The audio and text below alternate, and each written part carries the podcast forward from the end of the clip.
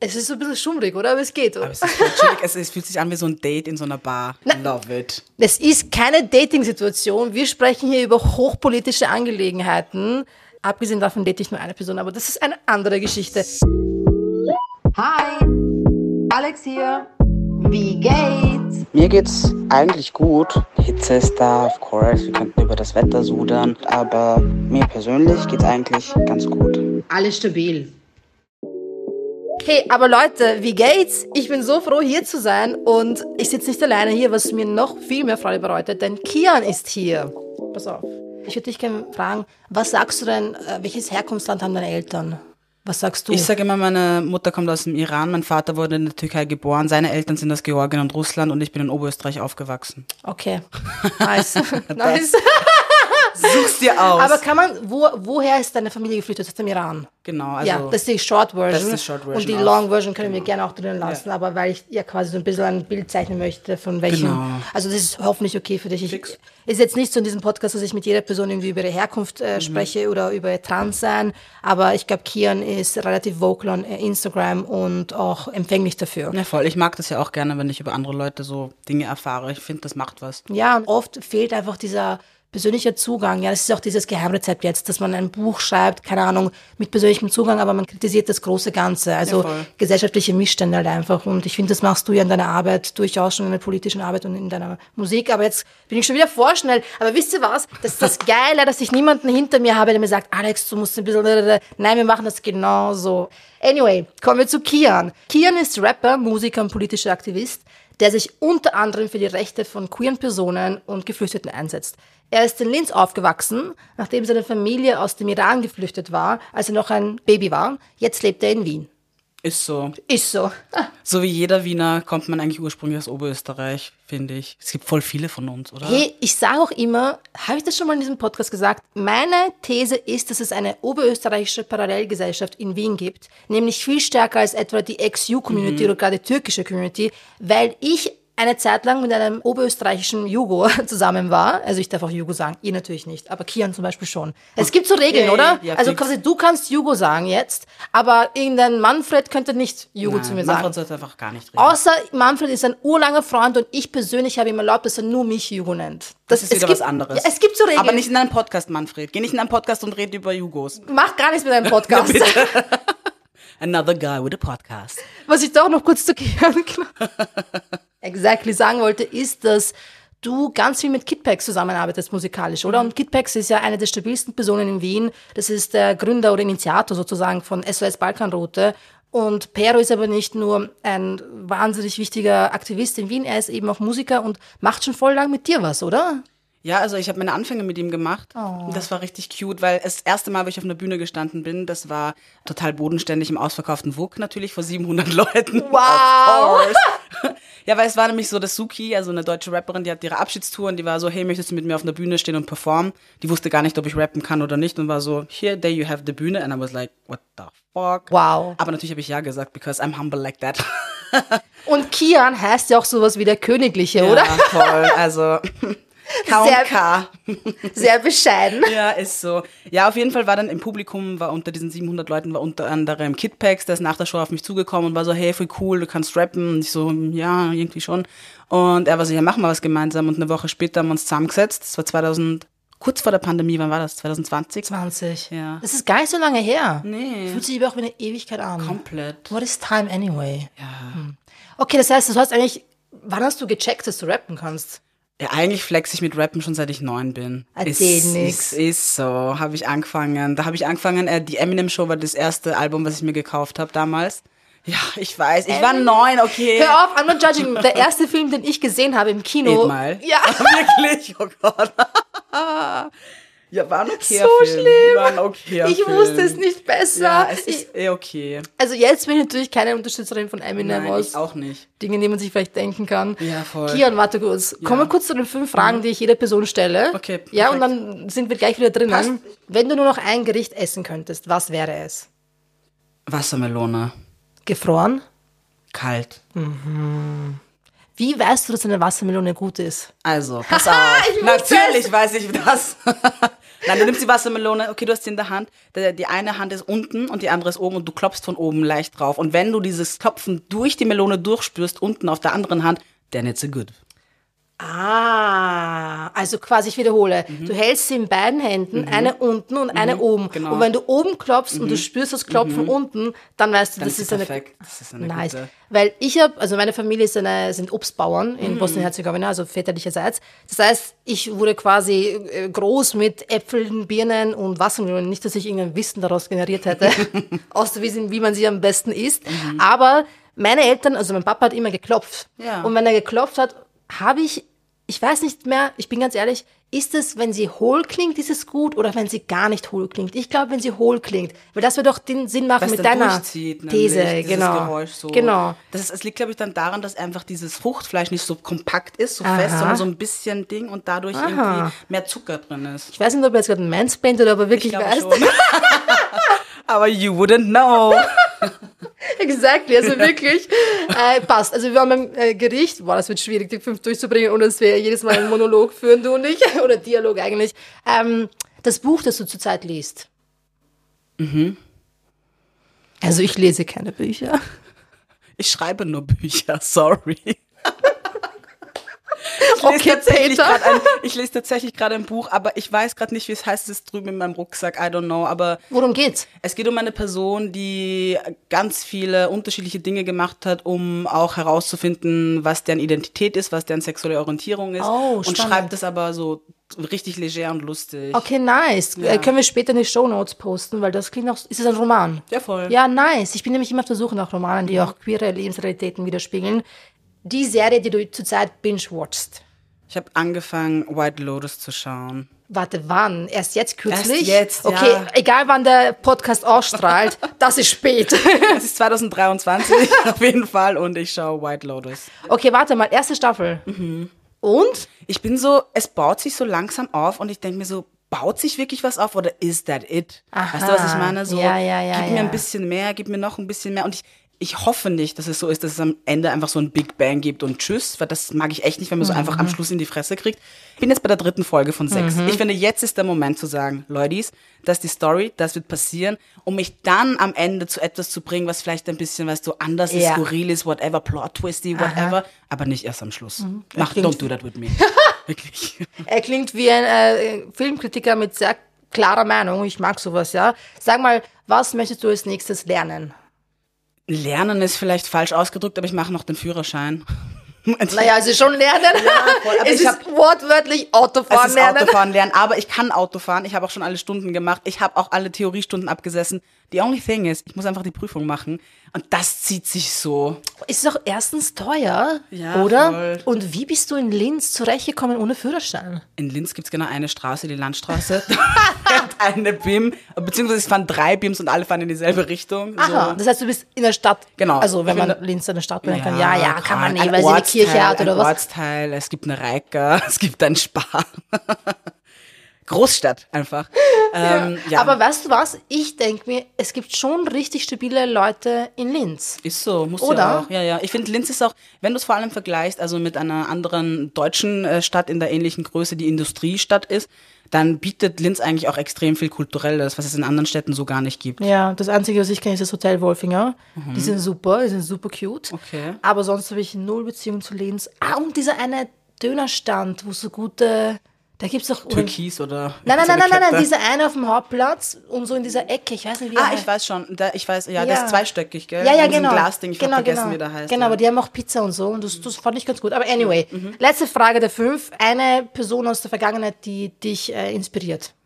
Boah, da gibt's voll viele Personen, die mich inspirieren tatsächlich. Aber ich finde zum Beispiel Johanna Donal ist so richtig badass. Schon, oder? Es ist so badass damals so in den 70ern, einfach so allen Parole zu bieten und dann die erste Frauenministerin zu werden und so viele Dinge durchzusetzen. Ja. I mean, schon krass in Österreich. Wenn man sich jetzt anschaut, dass wir eine Frauenministerin haben, die sich nicht mal als Feministin bezeichnen äh, möchte, würde einem schon ein bisschen mulmig Ja, aber das Ding ist, stell dir mal vor, Susanne Rapp würde sagen, sie ist Feministin. Ich glaube, das finde ich noch schlimmer. Sie sucht ja meistens eher in migrantischen Communities nach Antworten auf die Frage, woher kommt diese Gewalt gegen Frauen und queere Personen, wobei ich nicht glaube, dass sie queere Personen wirklich mitdenkt. Also ich weiß jetzt auch nicht, was eine Raab sagen würde zu diesem Genderverbot zum Beispiel in Niederösterreich, das erlassen wurde an Behörden. Glaubst du, wird sie da irgendwie sich äußern und sagen, das findet sie nicht cool? Weil das wäre schon wieder feministisch, oder? Ich glaube, sie darf nicht, weil es wurden jetzt Frauen gestrichen, oder? Also ich glaube, das existiert nicht mehr. Also sie werden auch einfach nicht mitgemeint. Nein, nein, Die Gesetze zählen nicht mehr.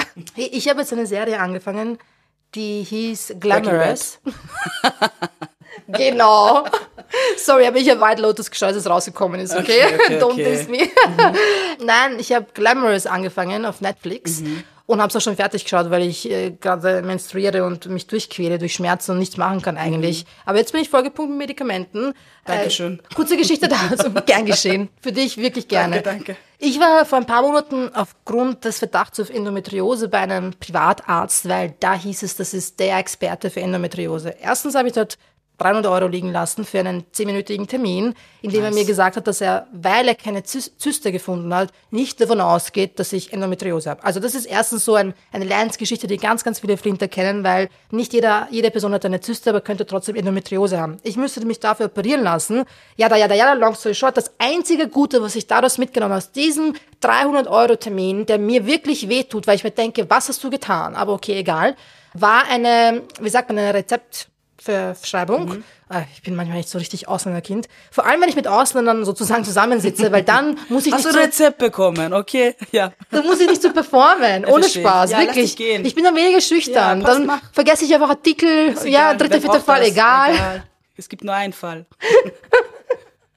Naja, auf jeden Fall, das einzige Gute war das Rezept für Novalgin, weil das sind so Mhm. richtig harte Schmerztablet, äh, Schmerztropfen.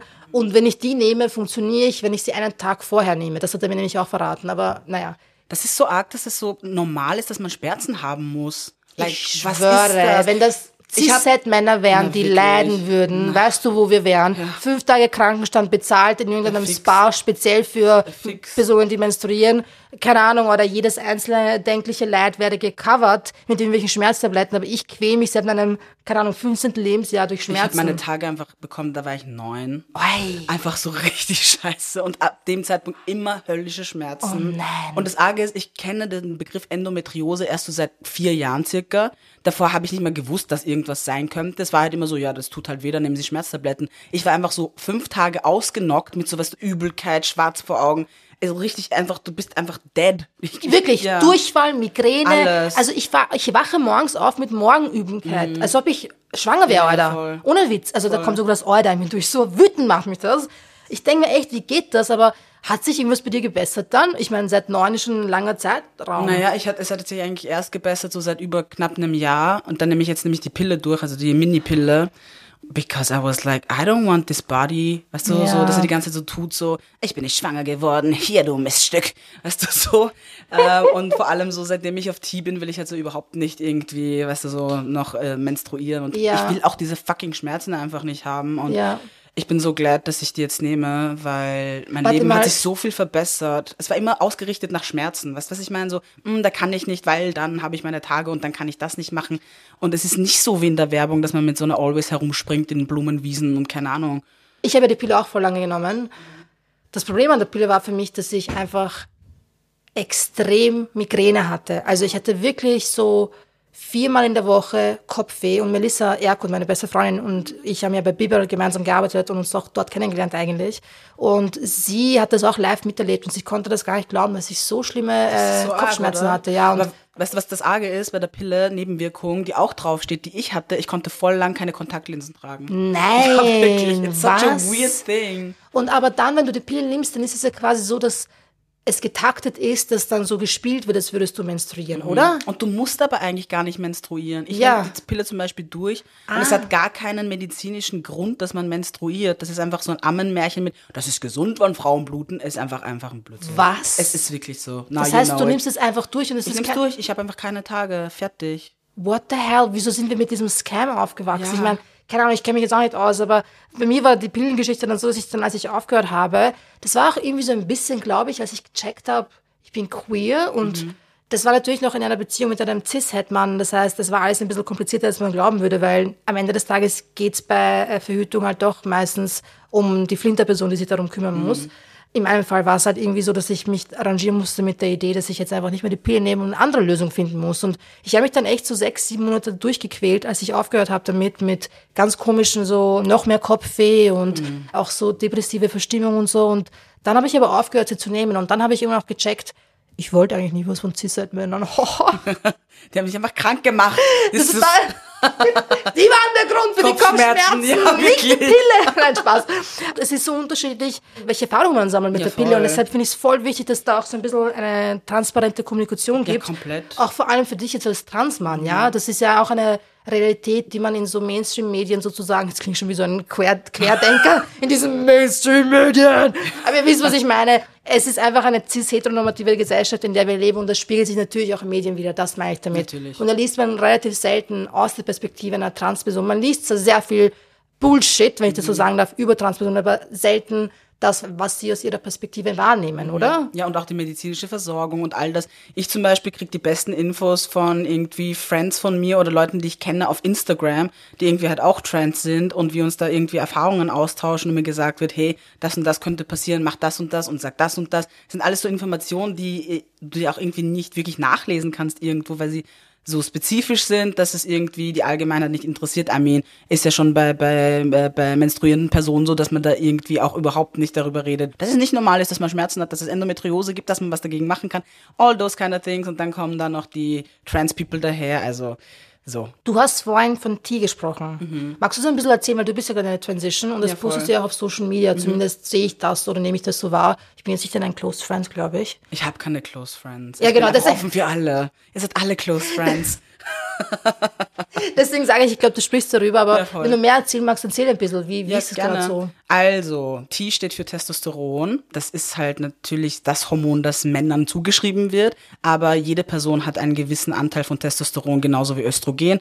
Man kann sich das ein bisschen so vorstellen, als wären das so Schalter, an denen man so einfach regeln kann, was mehr sein soll, was weniger sein soll und so weiter. Und mit diesen Regeln spiele ich mich seit über einem Jahr. Ich habe angefangen mit einer Creme.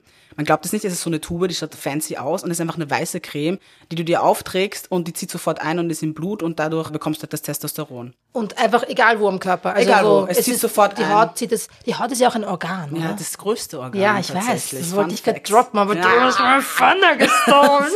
Spaß. Sorry. Nein, ich wollte dich nicht Ja, ja. unterbrechen, Nein, Renata. alles gut, genau, so habe ich angefangen und äh, jetzt vor ein paar Tagen war ich erst das erste Mal mir eine Spritze geben lassen, weil ich so zehn Tage einfach kein Rezept hatte für Testo, weil das darf auch nicht jede Arzt oder jede Ärztin verschreiben, sondern wirklich nur diejenigen, die irgendwas haben mit Hormon, irgendwas Okay. blub, blub gemacht haben. Und ich war so ohne dem und ich habe so wirklich gemerkt, wie es mir schlecht geht einfach, weil weißt du so, wenn so dein Hormonhaushalt anders wird, das ist halt schon arg für den Körper. Und ich war auch wieder dysphorischer, das bedeutet so, mein Körper hat sich irgendwie ekliger angefühlt und fuck. all wird. Und ich war so, mir reicht das, okay, ich gehe jetzt zu einem anderen Arzt und dort habe ich mir dann die Spritze verschreiben lassen. Und während ich im Warteraum war, war da eine andere Person, die ich kenne und die hat mir dann so erklärt, ah, es ist dein erstes Mal, ich habe es gerade auf Insta gesehen, dass du das postest, weil ich habe drei Stunden gewartet, deswegen, und habe wirklich, und dann war ich eben auf Insta und war so, hallo, ich warte noch immer und hallo, das passiert. Und dann hat die mich drauf angesprochen, voll cute und war so, ja, weißt du, ähm, es ist schon mein drittes Mal jetzt und du musst halt, eigentlich muss es zwei bis drei Minuten injiziert werden, weil es eine zähflüssigere Flüssigkeit ist und irgendwie danach halt einfach extrem weh tut, weil beim ersten Mal habe ich die voll schnell reingekriegt und bla bla bla und sag einfach direkt, dass du das langsamer gern haben möchtest. So. Ich habe gerade den Mund offen, weil ich die Kinnlade ist unten, weil ich ein schlechtes Gefühl habe, wo diese hin Mhm. diese Geschichte sich bewegt. Pass auf, jetzt kommt der Curveball.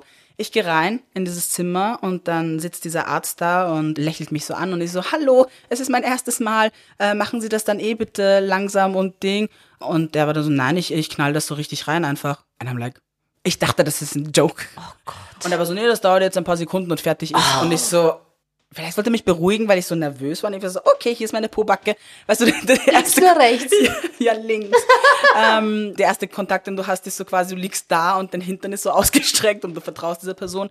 Er hat mich dann vorgewarnt, so, Achtung, der Stich kommt, der war dann da, aber er hat, ich habe es richtig gespürt, weißt du so, ich will jetzt nicht ins Detail gehen, Nein, schon eklig, aber Detail. also man spürt so richtig so, dass irgendein Fremdkörper so reinkommt und es war innerhalb von vier Sekunden fertig und ich hatte instant Schmerzen des Todes. ich hab- ich hab Phantomschmerzen. Ja, Ah. das war richtig schlimm. Ich habe mir dann direkt auch eine Ibo reingeballert und es hat richtig wehgetan und das Arge ist, dadurch, dass ich die Ibo genommen habe, hatte ich ja so keine Schmerzen und habe dann vergessen, dass das passiert ist. Dann war ich in der Straßenbahn in so einer alten auf diesen Holzdingern äh. Dingern und ich so, bam, hau mich so richtig auf meine linke Pobacke und ich so, nein! Und alles war wieder da. Also ja, sind nicht sehr ich muss sonderlich aufstehen zimperlich. vor lauter Stress. Ja, wirklich, mich kommen die Schmerzen auch wieder zurück. Ich muss mich kurz schütteln. Ah, Sorry. Nein, es ist wirklich Schluck. furchtbar. Dieser, dieser Arzt. Mhm. Ah, ich krieg da auch so eine Wut.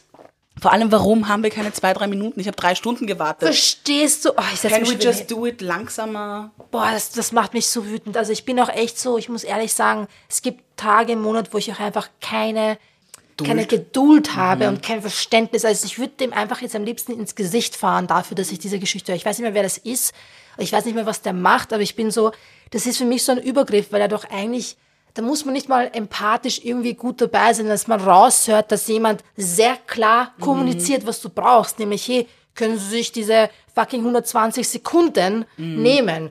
Und das macht mich so böse, weil das ist, finde ich, so ein gutes Beispiel dafür, dass man eigentlich total dem System ausgeliefert ist und quasi, ich habe das Gefühl, Transpersonen wird es einfach so schwer gemacht, einfach nicht mal zu leben, sondern über, zu überleben, ja, weil du nicht einmal fucking zwei Minuten hast, dass du Hormone da reinknallst, ohne dass eine Person dann tagelang Schmerzen hat und Ibuprofen nehmen muss. Also tut mir total leid, das ist echt mies. Alles wieder in Ordnung. Aber ja, es ist total zerrig. Ich habe aber generell das Gefühl, dass man nicht ernst genommen wird, vor allem als AFAB, also als Female at Birth hatte ich die Erfahrung immer gemacht, dass Dinge nicht ernst genommen wurden. Also sei es bei den äh, Regelbeschwerden, seit ich neun bin, wurde nie irgendwie was anderes gesagt, außer hier, also nimm eine Tablette. Ist halt so. Ist halt so, das gehört dazu, weil damals hat Eva ja den Apfel gegessen, deswegen musst du jetzt irgendwie Schmerzen haben. Ja, aber es ist halt wirklich, die Medizin ist, ähm, es fehlt einfach hinten vorn erstens an Personal und an Geld, weil ich merke das halt schon, du wirst halt wirklich abgefrühstückt. So, Ja. Da kommt der nächste und der nächste und der nächste und es ist überhaupt keine Zeit, du wirst gar nicht mehr als Mensch dort wahrgenommen, sondern du bist halt die nächste Person, die einfach reinkommt, die nächste Nummer. Ja. Ja, und kann man sagen, dass es so eine, also es gibt ein paar Praxen, die Mhm. äh, Anlaufstelle sind für Transpersonen, für diese hormonelle Therapie. Genau, genau. Es gibt so die, es gibt eine Seite, die heißt QueerMed. Da kann man Ah, ja. sich anschauen, welche es gibt. Und das ist eigentlich auch arg, dass es das geben muss, dass du nicht zu jedem Arzt gehen kannst und dort sicher bist. Voll. Und gleichermaßen ist es so, dass ich zum Beispiel eine Gutachten gemacht habe, weil für diejenigen, die es nicht wissen, um eben diese Therapieformen zu machen, brauchst du Gutachten. Das heißt, du musst einmal zu einem Psychologen oder einer Psychologin, du musst zu einem Psychiater, einer Psychiaterin und dann musst du in Psychotherapie. Wie Und das- lange? Naja, also das kommt immer voll drauf an. Ich glaube, das gab mal so ein Mindestmaß an, glaube drei Einheiten, die du machen musst und so. Es ist irgendwie gerade ein bisschen, glaube ich, leichter geworden mittlerweile. Aber trotzdem, du musst das halt machen. Dann musst du halt Personen finden, die diese Gutachten auch erstellen. Das macht auch nicht jeder. Und dann musst du halt schauen, dass die nicht transphob sind. Weil das passiert nämlich auch, dass du dann dort bist und die sprechen dir das dann ab. Ich habe zum Beispiel die Erfahrung gemacht, ich war bei einer Psychologin, die war bei mir voll chillig, aber ich war dann so, was mache ich eigentlich hier bei Ihnen? Sie sind ja Psychologin. Und sie war so, ja, sie weiß auch nicht. Das Einzige, was Psychologinnen machen, die machen so Tests und ich muss eigentlich nur schauen, dass sie nicht schizophren sind. Und ich so, okay. Und weißt du, was für Tests ich gemacht habe? Ich hatte einen Rorschach-Test. Was ist das? Weißt du, diese Tintenkleckse? Was Nein. sehen Sie da? Wie es so in so Psychofilmen kennt. Ohne Spaß. Ja, wirklich. So mehrere. Wann war das? Ähm, vor ein paar Monaten. Ach so, eben. eh auch erst. Ja, ja. Nein. Wir haben 2023, ja. Ich war so 1980 vielleicht. Ja, ja, naja, ja, voll. Ich war so, das aber macht man noch so. Und die war so, ja, ich habe so eine Faszination für Rorschach-Tests und deswegen macht die das halt. Und ich so, okay, dann habe ich das gemacht. Dann musste ich einen Konzentrationstest machen an so einem Bildschirm, also irgendwas klicken und äh, schnell darauf reagieren. Dann habe ich einen IQ-Test machen müssen. Nein. Doch, everything. Und ich war so, okay, total durchgetestet und hat mit meiner Transition gar nichts zu tun. Das haben mir aber auch alle gesagt. Auch der Psychiater war so, erzählen Sie einfach mal so. Und ich habe es erzählt und er war so, wissen's, es gibt keinen Schmäh und es gibt keinen Trick, dass Sie rausfinden, ob Sie trans sind oder nicht. Aber ich muss das halt machen und schauen, ob Sie nicht schizophren sind. Und ich so, Also in Wahrheit geht es eigentlich darum, Ja. dass man schauen möchte, ob das eine mentale Erkrankung Genau, ist. ob man jetzt irgendwie einen, einen Zustand hat, wo man irgendwie delusional ist und einfach sich überlegt. Und dann habe ich die Leute gefragt, gab es denn jemals einen Fall, wo sie gesagt haben, ja, da ist jemand schizophren oder hat eine Psychose und die waren so, nope, never happened. Das ist natürlich nicht repräsentativ, Ja, also ja. keine Studie oder so, aber es ist schon wichtig, dem zuzuhören, was Kian gerade sagt, weil, also, da muss man jetzt kein Genie sein, um die Transfeindlichkeit im System zu entlarven, oder? Das kann man auch ohne Uni-Abschluss. Ich habe überhaupt ein großes Problem damit, wenn Leute sagen, oh, die sind so elitäre. Nein, nein, nein. Es ist Blödsinn, es ist auch kein TikTok-Trend, es ist nichts Elitäres, hier geht es um Existenzen. Okay, das heißt, du bist jetzt eigentlich mitten in der Transition. Genau. Nachdem du diese ganzen Gutachten, Genau. unnötigen Genau. Termine, musst du das dann vorab bezahlen und kriegst das zurück, oder? Genau. Das So heißt, das kann das man, das kann sich auch Das nicht kann jeder, sich auch nicht jeder leisten. Ich meine, das kostet auch so ein paar Hunderter. Wer hat das schon so? Und die Gutachten brauchst du dann vor allem auch, wenn du eine äh, irgendwie weitere OPs oder Eingriffe machen willst, brauchst du halt diese Gutachten, damit du das dann halt bei der Kasse einreichen kannst.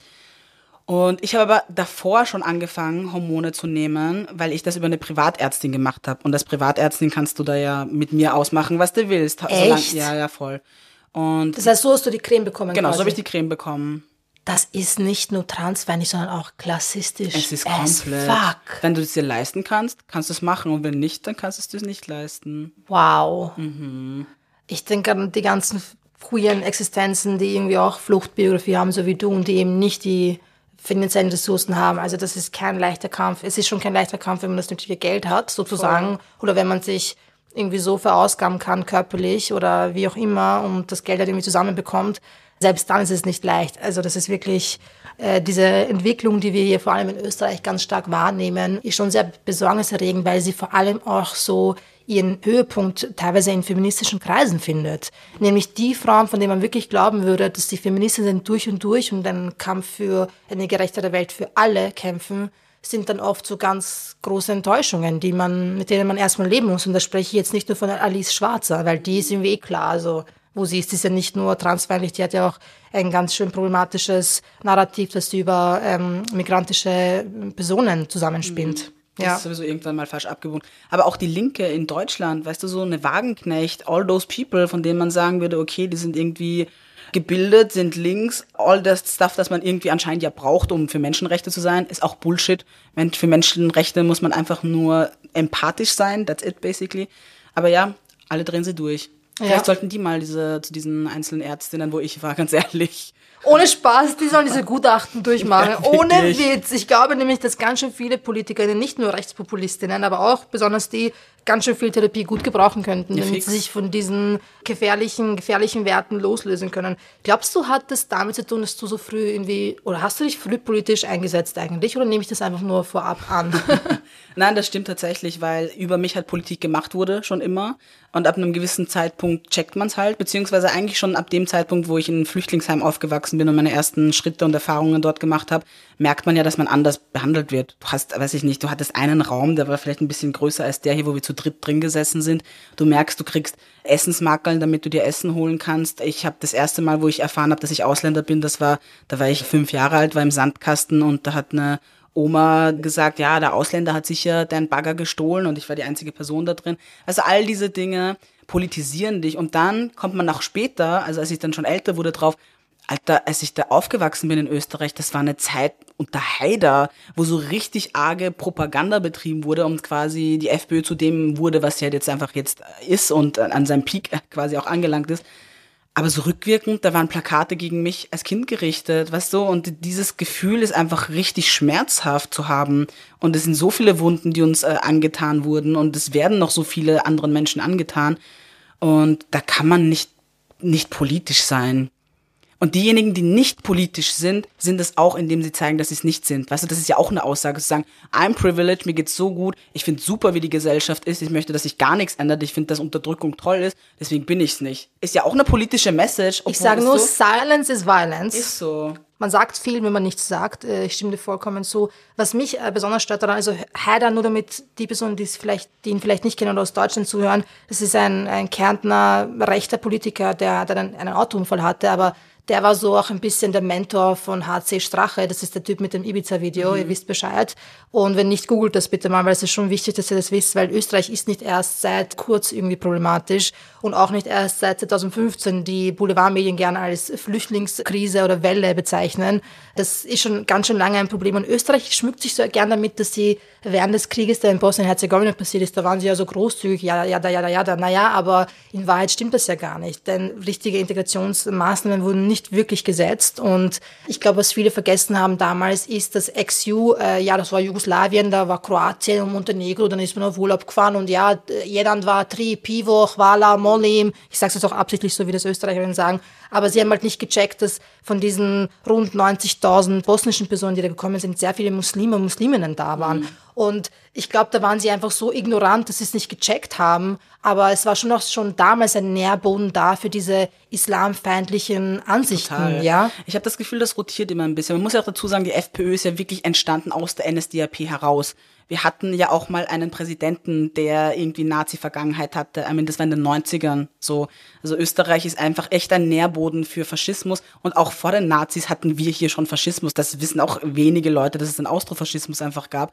Und Dollfuß eben das Parlament einfach abgeschaltet hat damals schon ich will Kian noch nicht unterbrechen, aber ich nicke die ganze Zeit extrem energisch. Meine Locken knallen so in meine Haare, in mein Gesicht, weil ich so wirklich einfach nur sagen kann, ja, bitte red weiter. Aber nur damit ihr Bescheid wisst, das ist alles extrem wichtig, was er gerade sagt. Aber bitte ja, mach okay. Dankeschön, danke, danke. danke für die Attention. Ja, ähm, dieser Nährboden, der existiert halt nach wie vor. Und ich glaube nicht, dass man in Österreich sagen kann, es gab eine Entnazifizierung, ist nie passiert. In Deutschland ist zumindest der Schein da gewesen. Und ich finde es auch arg jetzt zuzusehen, wie in Deutschland die AfD so viel Macht übernimmt und die haben jetzt quasi ein bisschen Delay, was diesen ganzen rechten Scheiß angeht, aber es kommt und es ist da. Und wenn man sich die Nachbarländer anschaut, Italien, überall wird einfach Politik auf dem Rücken von, von anderen Menschen gemacht und das Arge ist, in Österreich habe ich das Gefühl, das ist wirklich wie so, früher gab es so eine Drehscheibe, wenn man telefoniert hat. Und irgendwie ist es so, dass die FPÖ sich immer irgendwie ein Thema nimmt und darüber wird eine Kampagne gemacht. Und dieses Thema sind Menschen und Existenzen, die quasi zur Zielscheibe werden und wo die sagen, los geht's jetzt auf die, sei es zum Beispiel Romnia und Sinti-Personen oder seien es äh, LGBT-Personen oder seien es die Ausländer, ist so generell, kann man immer machen, die Kopftuchträgerinnen, also es gibt immer, und jetzt auch mit Suchtkranken, also die machen ja von nichts halt, Obdachlosen, allen Menschen, die irgendwie, das sind einfach die größten Mobber, die es überhaupt gibt, die ÖVP und die FPÖ gleichermaßen, weil wie viele Bundesländer haben wir, wo die beiden einfach Hand in Hand miteinander regieren, wo und selbst wenn es in den Bundesländern, äh, selbst in den Bundesländern, wo es vielleicht nicht so klar ist, ist es ÖVP oder FPÖ ist, haben wir dann Leute wie Doskozil. Also mhm. selbst bei den mhm. Roten, gell, muss ich jetzt kurz dazu sagen, weil zwar Ich habe mich da ganz klar positioniert. Ich muss sagen, Kian wollte aussteigen äh, aus der SPÖ als Doskozil zunächst mhm. mutmaßlich gewonnen hat, aber dann als Babler an den Sieg gekommen ist und jetzt an die deutschen Hasen, die zuhören, Babler ist der Bürgermeister von Treskirchen und in Treskirchen gibt es eines der größten Flüchtlingsheime in Österreich und die standen vor ganz vielen Herausforderungen. Und Babler hat es aber geschafft, dass die ihn immer wieder gewählt haben und zwar nicht nur die lokalen Leute ihn zu schätzen wussten, sondern auch Geflüchtete eigentlich.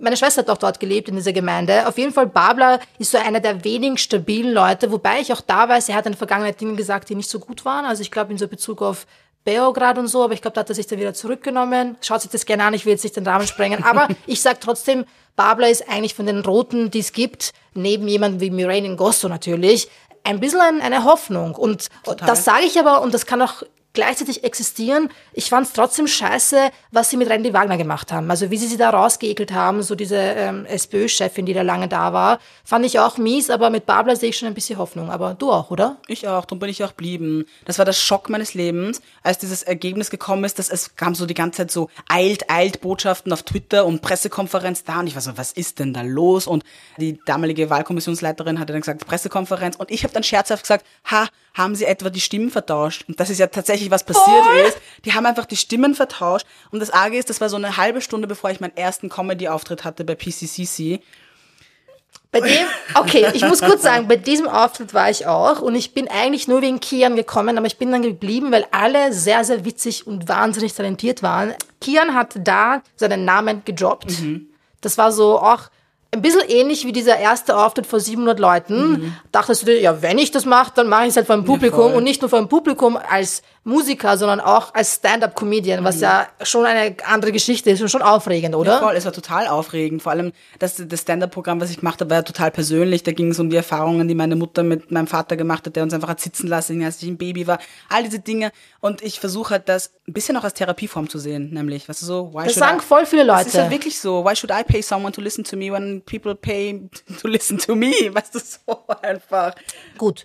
Sprechen wir vielleicht ein bisschen darüber, wie es eigentlich ist, als migrantische Person queer oder in deinem Fall jetzt auch trans zu sein.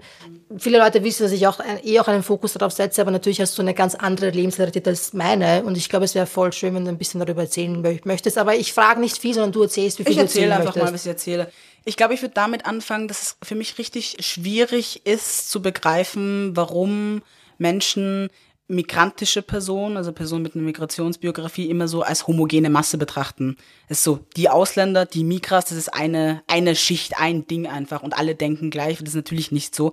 Nämlich gleichermaßen tut man es ja auf der anderen Seite nicht. In der Mehrheitsgesellschaft in Österreich sagt man nicht, wenn irgendjemand was homo- oder transfeindliches sagt, so die Österreicher, so. Obwohl das halt eigentlich, das könnte man ja gleichstellen, da könnte man, weißt du, Voll, so, machen wir jetzt einfach. Ab jetzt machen wir das, das ziehen wir jetzt einfach durch. Und deswegen ähm, ist es eine gewisse Stigmatisierung, die natürlich einfach passiert, weil die Erwartungshaltung ist, ah, Migras, das ist natürlich schwierig mit Queer sein, oder? Und ich denke mal, die ärgste Erfahrung, die ich gemacht habe, was LGBTIQ-Geschichten angeht, war damals mit meiner Freundin, wo ich so Anfang 20 war und die hat wirklich in einem Kaff in Oberösterreich gewohnt, also im Mühlviertel. Und das waren Zustände an Queerfeindlichkeit. Als die damals ihre Mutter angerufen hat und gesagt hat, so, hey, wir sind zusammen, die hat diese Mutter dann am Telefon geschrien und sie beleidigt aufs Ärgste und immer wieder angerufen und das ganze Dorf war aufgewühlt, so, was, wir haben jetzt Homos hier? Oh Gott. Weißt du, so, und das waren die ärgsten Erfahrungen, die ich gemacht habe. Und ich, ich sage das jetzt nicht, um zu sagen, ihr seid genauso böse, sondern es ist einfach ein Faktum, dass das so war. Gleichermaßen, wenn ich in einem Wirtshaus sitze und da über irgendwie Trans sein reden möchte, glaube ich auch nicht, dass das so ist, dass die jetzt irgendwie sagen, aha, ja, super, trans, habe ich mich auch schon damit auseinandergesetzt. Ganz im Gegenteil. Also ich will damit sagen, dass es natürlich Homo- und Transfeindlichkeit überall gibt, so. Ich will nur sagen, ich lache nicht wegen dem, was er sagt. Ich lache nur, wie er es sagt, weil ich einfach nicht glauben kann. Ich kenne so viele Migras, die einfach so switchen zwischen Dialekt und Hochdeutsch. und das ist jetzt gerade live passiert. Und das ist einfach für mich so das Lustigste. Wir sind einfach solche Chamäleons, oder? Ganz- Es ist wirklich so, man muss sich ja immer überall anpassen. So, Ganz passt genau. euch an, passt euch an. Und Tausend Masken aufsetzen, bis man nicht mehr weiß, wer sind man wir ist. denn? Ja. Ich weiß es auch nicht mehr. Ganz naja. genau. Und deswegen, deswegen konstruiere ich mich einfach jetzt neu, deswegen mache ich die Transition und bin so, so, ich gebe mir jetzt einen neuen Namen, dann mache ich das, dann mache ich jenes, dann weiß ich wenigstens wer bin. Nein, Nein, aber dein Akt, deine Existenz ist ein Akt der Rebellion, das Ja, sage ich. Und ja. das, das ist auch nicht ein Zitat, das von mir stammt, das gibt's ja ganz viel, aber es stimmt wirklich. Und ich hasse das auch, dass immer dieses Bild gezeichnet wird. Also ich will jetzt nicht sagen, dass es leicht ist, queer zu sein in gewissen migrantischen Communities, aber ich glaube, was man da hervorstreichen muss, ist, finde ich, dass die patriarchale Struktur, die dahinter Genau, steckt. genau, Kian ist mir zuvor gekommen. Es spielen ganz viele Faktoren eine Rolle und am Ende des Tages geht es immer darum, dass wir in einem Patriarchat leben, in einer ultrakapitalistischen Gesellschaft, in der das Recht des Mächtigen gilt und mehrfach Marginalisierte einfach quasi gar keinen Anspruch auf irgendwas haben. Das heißt, ich, mich stört das total, dass man das irgendwie so generalisieren möchte. Und ich mag es aber auch nicht, dass es so wenig Geschichten gibt von Migra Joy, nämlich so Migra Joy und Queer Joy, mm, Pussy zusammen, weil das gibt's nämlich auch. Und damit will ich nicht wegmachen, dass es ganz viel Trauma und Leid und Schmerzen gibt, weil man jetzt irgendwie in einer Familie geboren wurde, die ein Land verlassen hat, um es doch besser zu machen für die und die vielleicht eine ganz klare Vorstellung davon haben, wie dein Leben hätte sein sollen. Und dann ist das Leben nicht so. Dann denken sie sich, oh mein Gott, ich bin all diese Kilometer zu Fuß gegangen, damit mein Kind eine bessere Zukunft hat. We've all been there. Aber in all dem nervt es mich, dass dann so oft von Medien und Filmen und Serien so ein Bild gezeichnet wird, dass wenn es mal um so migrantische Realitäten geht, dann ist es so voll mit Stereotypen, oder? Es ist komplett. doch mega lästig. Und ich habe jetzt nämlich auch, mir ist guter Übergang, wow, sehr gut, Alex. Es gibt eine Frage aus dem Instagram-Publikum und die lautet, also ich paraphrasiere jetzt, wenn mein Handy gerade aufnimmt, aber die lautet quasi, was ist deine Meinung zu der Darstellung von queeren Personen in österreichischen Medien und Filmen oder Serien? Ich glaube, der Begriff Queerness existiert gar nicht in der Wahrnehmung Österreichs. Das ist das Einzige, was ich zum Beispiel auch gesehen habe bei der Regenbogenparade. Da war ja die ganze Stadt voller Regenbögen und whatever. Und die Messages, die gespreadet werden, ist, lieb, wenn du liebst, sei, wer du bist, love is love. And I'm like, ich lieb, wen ich liebe, ich bin, wer ich bin, ich würde gern dabei sicher sein. Und für diese Sicherheit seid ihr zuständig auf politischer Ebene, äh, und dass wir dann irgendwie halt auch geschützt sind in einem Rahmen, dass wir das auch tun können. Weil sagt uns nicht ständig, was wir tun sollen. Ich meine, ich lieb eh, wen ich will, so. Was ist das für eine Aussage? Das macht mich richtig aggro, weil ich mir denke, äh, was soll ich sonst machen? Jemanden lieben, den ich nicht liebe, oder keine Ahnung. Und außerdem, Stonewall, da ging es nicht um, keine Ahnung, Ehe für alle, sondern ging es um Polizeigewalt. Ja. Das heißt, wir brauchen keine Leute um die Ecke kommen, die davon reden, dass nicht alle PolizistInnen so die Bösen sind. Ja, eh, aber du arbeitest in einem System, das Menschen verurteilt aufgrund ihrer Hautfarbe oder der Sprache, die sie sprechen. Du läufst durch die Welt, indem du ein System aufrechterhältst, das anderen einfach schadet. Diese Aktion zum Beispiel Stopp Feminizide, die jetzt im Juni stattgefunden hat, da hast du ja auch moderiert einen ganzen Tag, Ja. die sind deswegen so wichtig, weil sie zwar alle zusammenführen, die zusammengeführt gehören, aber gleichzeitig auch ganz klar sagen, Transfeindlichkeit ist hier nicht willkommen. Und das wünsche ich mir in feministischen Kreisen allen voran, dass man sich hinstellt und sagt, okay, ich bin jetzt dieser Ally, der bei der Pride vielleicht tanzt und sagt so, love is love is love, aber ich werde mich auch hinstellen und sagen, Transfrauen sind Frauen und haben das Recht auf Schutz, ganz genau wie die Cis-Set-Nachbarin oder meine Tochter oder ich selbst oder keine Ahnung wer. Weil das fehlt mir so ein bisschen und das nimmt mir so diese Hoffnung. Ganz ehrlich, also in diesen Momenten, wo ich verzweifle, denn dieser Kampf ist einsam, verliere ich am meisten Hoffnung, wenn ich daran denke, dass es einfach Frauen gibt, die sich gegen die Existenz von Transpersonen aussprechen. Also das ist für mich einfach so etwas, ich komme wirklich null damit klar. Es soll jetzt auch nicht zu viel um mich gehen natürlich, weil ähm, ich will jetzt nicht diese Person sein, die sagt, oh mein Gott, diese White Tears, weißt du, so, ist so schlimm. Aber ich will damit sagen, es nimmt ganz viel Hoffnung und es lässt mich auch distanzieren von, von gewissen Leuten und Gruppierungen, weil ich das einfach in keinster Weise unterstütze. Also null von diesen 50.000 FollowerInnen, die mir folgen, they better be other trans allies because I'm gonna be pissed if not.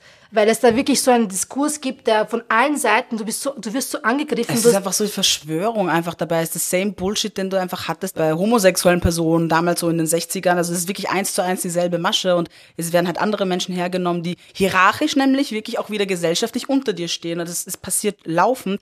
Und was mich so daran ärgert, so sie nennen sich einfach Feministinnen, radikale Feministinnen. Ich denke mir, was ist denn, das einzige Radikale ist dein Hass. Hass ist radikal, das stimmt schon. Aber du machst nichts für den Feminismus. Die waren mit dieser Posi Parker, was du bei dieser Demo gegen Transpersonen und diese Posi Parker findet, Frauen sollten zu Hause bleiben bei ihren Kindern, die Pride sollte abgeschafft werden. Die greifen ihre eigenen Rechte an, weil sie andere so sehr hassen, dass sie sich selber ins Bein schneiden, so basically. Und es ist noch nie, noch nie ist es passiert, dass durch Aktionen, wo wir uns innerhalb des Feminismus gegenseitig angehen, wir mehr Rechte bekommen haben. Never it is gonna happen. Und währenddessen sitzen irgendwelche White Cis Dudes noch immer in der ersten Reihe fußfrei und beobachten das Ganze und lachen sich vielleicht noch einen ab und so, schau das an, diese Idiotinnen. Es geht schon aufeinander los, so. Exactly. basically. Und das mindert einfach unsere Schlagkraft sowas von und spätestens dann, wirklich spätestens dann, wenn du Applaus bekommst von Rechten oder Nazis mit dir da mitmarschieren auf deiner Demo, dann solltest du eigentlich wissen, dass du da falsch bist, weil was hat denn das mit Feminismus zu tun? Feminismus, da geht es einfach darum, dass wir ganz klipp und klar eigentlich etwas Banales fordern, nämlich Menschenrechte für alle. Und seit wann ist es denn ein Menschen, also seit wann ist es denn in Ordnung, anderen Menschen ihre Existenz abzusprechen, erstens, und gleichzeitig so sehr festzuhalten an Kategorien, die vor Jahrzehnten schon aufgebrochen worden und sind. denen sie selber du? leiden, ja. die nicht stimmen, die So, ich will noch immer als Frau gesehen werden. Ich bin Mutter, ich bin Frau, dass sie gerade nicht noch sagen, ich hätte gerne eine Auszeichnung dafür, dass ich Kinder bekommen habe, so wie damals in den Wirklich. 40er Jahren. Niemand versucht, das Wort Frau auszulöschen. Ich weiß nicht, was wird da zusammengesprochen? Was für eine Idee ist das denn? Wie privilegiert muss man sein, dass man Angst davor hat, Mhm. dass es auf einmal irgendwas Schlimmes passiert, wenn wir binäre Denk- und Verhaltensmuster hinterfragen? Also wie langweilig musst du in deinem Leben eigentlich sein? Wie verbittert musst du sein? Also das frage ich mich ganz ehrlich. Und wir haben bei Weißmann vor vielen Jahren, das nenne ich gerne als Beispiel, einen Artikel gemacht über FPÖ-WählerInnen, die von der Mindestsicherung Kürzung betroffen waren. Und diese Kürzung hat die FPÖ durchgeboxt. Und erst dann, und das mag ich an Menschen nicht. Also ich liebe Menschen, aber das mag ich an der Mehrheitsgesellschaft allen voran nicht. Sie beschäftigen sich immer erst dann mit etwas, wenn sie persönlich betroffen sind. Wir leben in einer neoliberalen Gesellschaft, die uns halt sagt, alle packen die Ellbogen aus, dann schaffst du es auch. Und so passiert es natürlich, dass man unsolidarisch wird. Wenn wir endlich mal begreifen würden, dass wir als Gesellschaft eine fucking Community sind, hätten wir so viel mehr Schlagkraft, wenn wir nach links, rechts, vorne, hinten schauen würden, was passiert da eigentlich mit den Leuten, die nämlich dieses System aufrechterhalten durch ihre fucking Arbeit. Wir verkaufen unsere Lebenszeit dafür, dass irgendwelche drei Hanseln oben sitzen und Milliarden scheffeln. Aber es ist doch nicht normal, dass sich nicht alle aufregen darüber, sondern das als normal empfinden, dass du, die meisten Menschen können sich eher vorstellen, dass die Welt untergeht, als dass der Kapitalismus endet und den Kapitalismus in der Form gibt es erst seit über 100 Jahren. Das, Sie das glauben, so, also ganz ehrlich, eure Lebensrealität ist näher dran an einer Person, die kein Zuhause hat, allen an jeden Millionär, den ihr feiert. Von Musk to Zuckerberg to, keine Ahnung, wie die ganzen Dudes heißen. Ihr seid so weit davon entfernt, jemals ihr Leben zu haben. man muss sich auch mal vorstellen, Elon Musk war bei der UN, hat gesagt, yo people, wie viel Geld braucht es, damit man den Welthunger beendet? Die waren so äh, sechs, äh, six Billions. Und er war so, cool, danke für die Info, Was macht er dann? Kauft sich um 66 Billions einfach Twitter. Nein. Das ist die Story. Und das sind die Leute, die abgefeiert werden, weil Oh. er hat's geschafft. Weißt du, durch Ausbeutung und whatever seine Eltern in Südafrika gemacht haben, natürlich jedes Vermögen, das so abstrus ist, dahinter stecken Verbrechen. Exactly. Weil nicht durch harte Arbeit wird man jemals so viel Geld kriegen. Ich meine, ihr kennt das doch selber, ihr geht hart arbeiten. Werdet ihr dadurch reich? Nope, it's not gonna happen. Exactly. Es Jemand passiert durch Ausbeutung. Preis. Ja, Genau. Es passiert durch Ausbeutung, es passiert einfach dadurch, dass Menschenrechte nicht existieren. All that shit is happening. Und dann verteidigt man das auch noch. Macht gar keinen so, Sinn. So brainwashed einfach. Wirklich, du musst dieses, dieses System gaukelt dir vor, das ist the most natural thing, dass es Kapitalismus gibt. Und gleichzeitig sagt sie aber, the most natural thing ist, dass es Transpersonen nicht gibt. Weißt du so? But I exist. Like, you know, what, was soll ich noch mehr machen Zum als, Glück. Ich bin froh, dass du da bist. Ja, Bitte bleib. Aber du bleibst so, wie du bist. Aber wir beenden jetzt den Podcast, Oh. weil wir so viele gute Sachen gesagt haben, dass ich locker noch zwei Stunden mit dir reden könnte. Du hast auch so eine Radiostimme. Auch vielen Dank. Also, genau, jetzt habe ich kurz überlegt, habe ich jetzt eigentlich das Radiogesicht, weil das wäre falsch. Das Ah, ist ja diese das ist die Beleidigung, Beleidigung, oder? Ja. dass du hässlich bist. Ja, ja, genau, Ja. das mag ich nicht. Also ich finde, du hast voll die gute Stimme zum Sprechen, Dankeschön. aber ich meine, du bist ja auch Musiker und sprichst ja auch viel vor Publikum. Jetzt haben wir gar nicht geredet über queere Filme. Ah, schade. Hey, Marmelade. weißt du was, wir machen noch ganz schnell, Okay, abschließend, weil wir Film. wollen ja educating, entertaining, empowering sein und jetzt empowern wir euch, nicht ständig irgendwelche Cis-Het-Rom-Coms zu schauen, weil das ist schon so eine ganz kurze Sprache, die ich hier finde, Cis-Het-Rom-Coms, sondern dom, dom. Top 3 queere Filme. Bam, bam, bam, jetzt! Ich finde Pride ist einer meiner Lieblingsfilme, weil der bringt Politik und Queerness zusammen und es zeigt einfach die Schlagkraft, die man haben kann, wenn man so Solidarity forever. Ich hab Stimmbruch, ich kann es nicht mehr singen, egal. Top Ähm, 2. ähm, But I'm a Cheerleader. Da geht es auch viel um diese Konversationstherapien, die ja angewendet werden, um zu sagen, man heilt Leute von Homosexualität oder vom Transsein. Und ich sag dazu, gesunde Menschen kann man nicht heilen, because wir sind gesund. Ist ein richtig guter Film, der so aus den 90ern ist. Top 2. Und noch einen. Ja. Oh Gott, oh Gott. Schnell. Ähm, Imagine Me and You, weil er einfach cute ist. Der ist urcute, den habe ich Ja. letztens gesehen, der ist sehr cute. Okay, vielen Dank, Kian. Bis bald. Folgt ihm unbedingt auf Instagram. In den Shownotes gibt es sein Profil und folgt auch mir. Liked diesen Podcast. Ich habe vergessen, das zu sagen. Fünf Sterne mindestens. Ich habe nämlich gesagt, ich habe 4.8 und da war ich so richtig frech von euch. You better change that. okay, bye. Tschüss.